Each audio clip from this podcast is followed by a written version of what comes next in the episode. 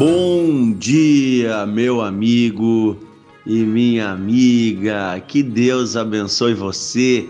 Que esse seja um dia maravilhoso para você, para sua família. Que você conte aí com a paz, com a presença de Deus na sua vida.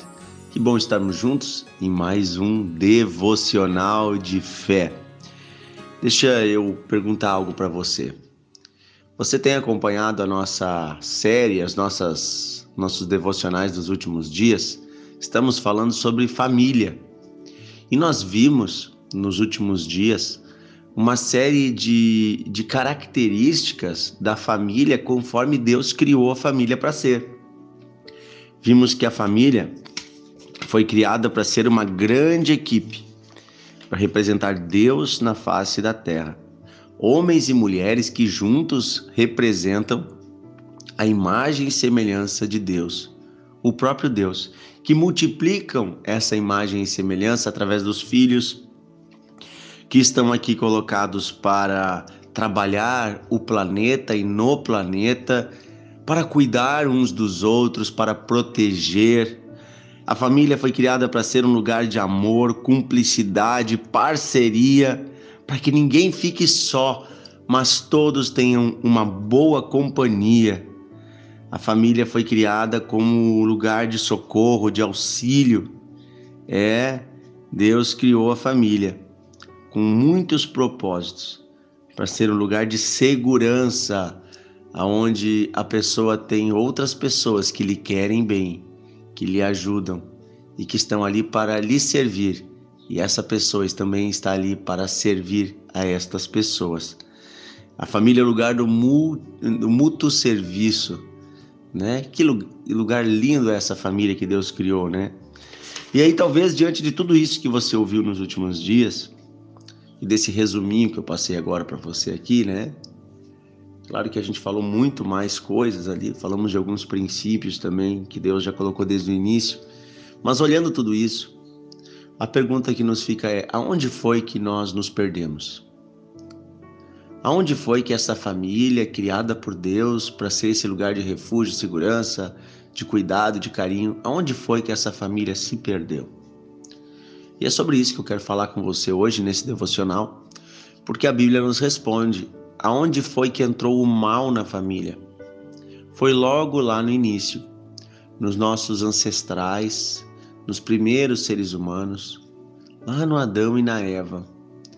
No início eles viveram esse propósito de Deus, mas logo depois eles se perderam.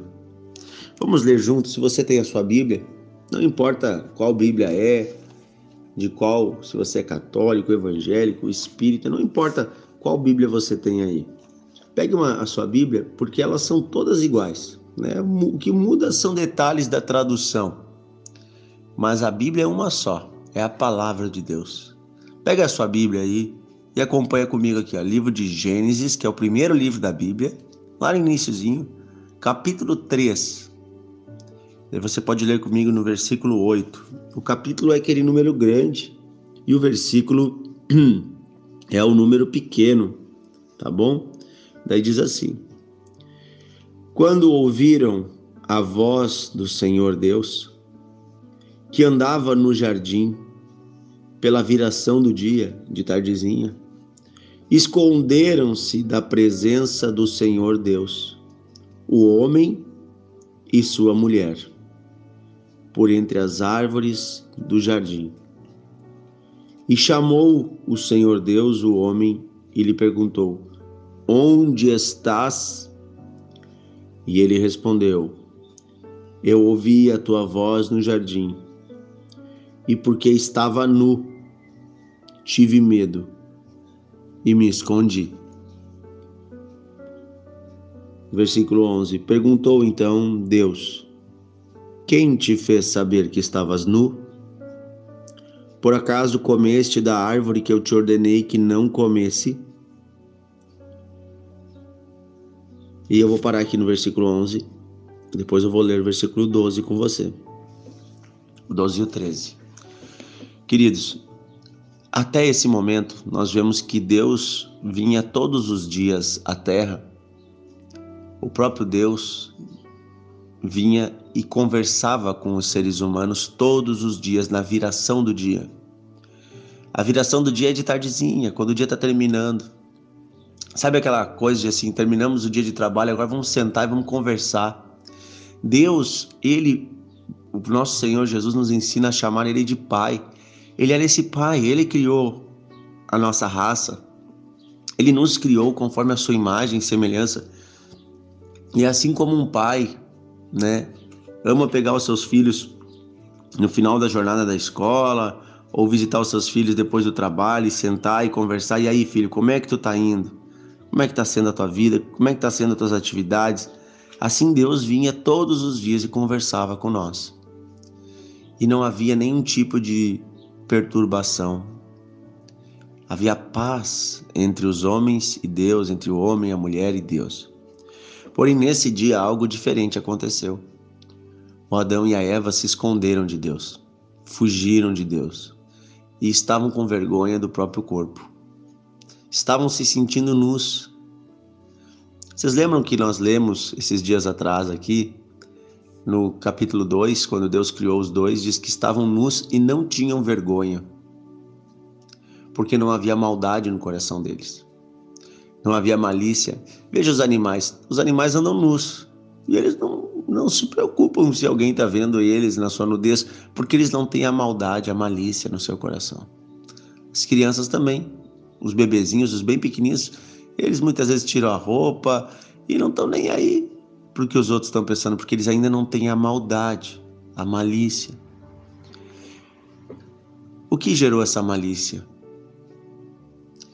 Deus tinha dado uma ordem que eles não deveriam comer do fruto de uma árvore. Esta árvore dizia que o nome dela, Deus disse que era a árvore do conhecimento do bem e do mal. Veja, o bem, meus queridos, eles já conheciam, porque o bem é o nosso próprio Deus. O bem é a bondade, é a paz, é a alegria, é o amor. O bem eles já conheciam mas eles queriam conhecer também o mal. E eles tinham curiosidade, e eles foram seduzidos, foi ofertado a eles algo pela serpente.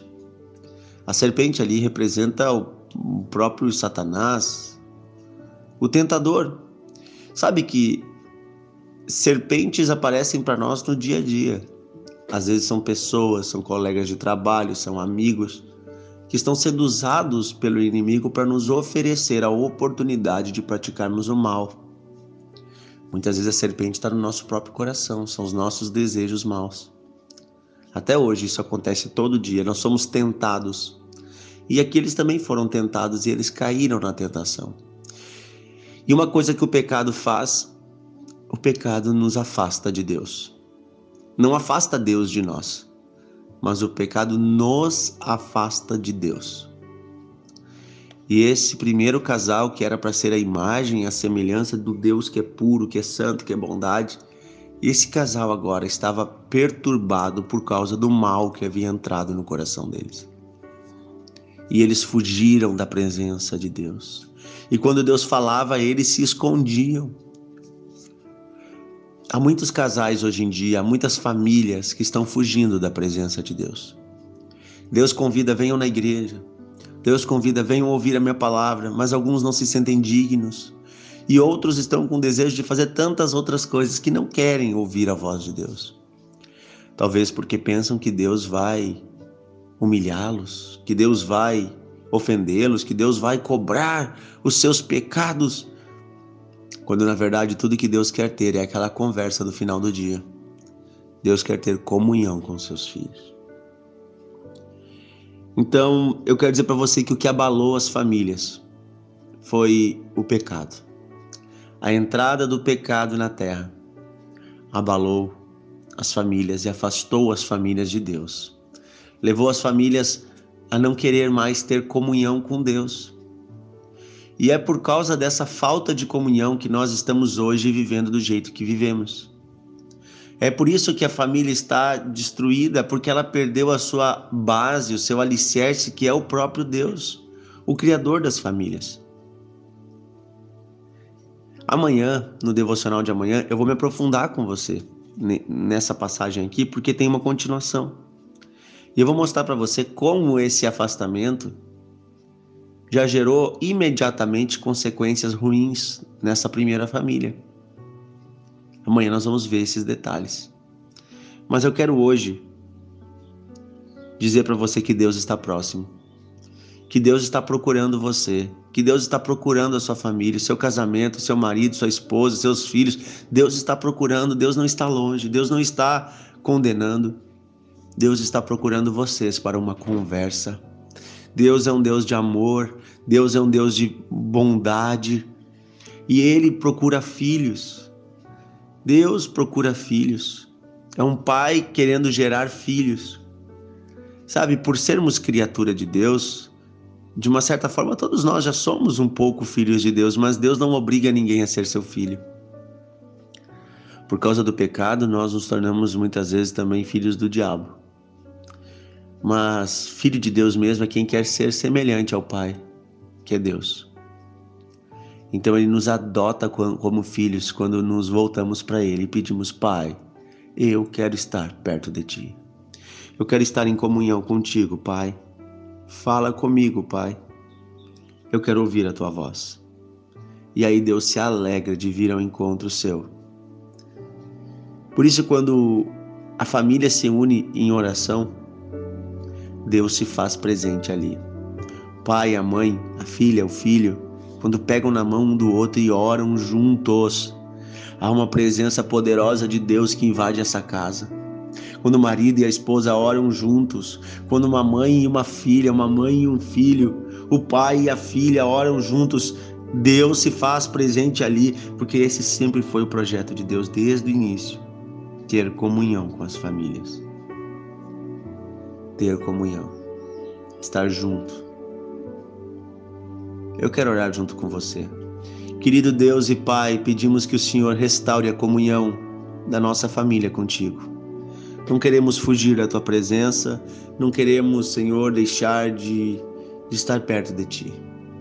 Nós ouvimos a tua voz, Senhor, clamando no jardim, e nós dizemos: Eis-nos aqui, Senhor.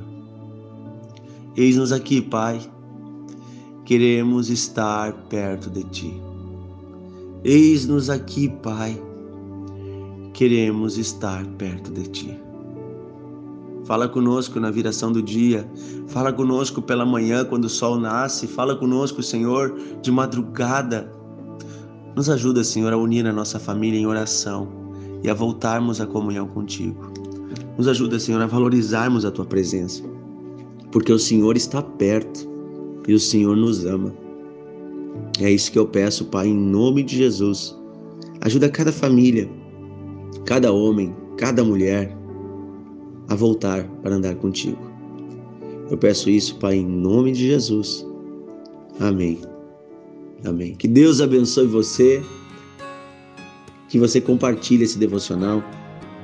Que você una a sua família em oração. Faça isso hoje.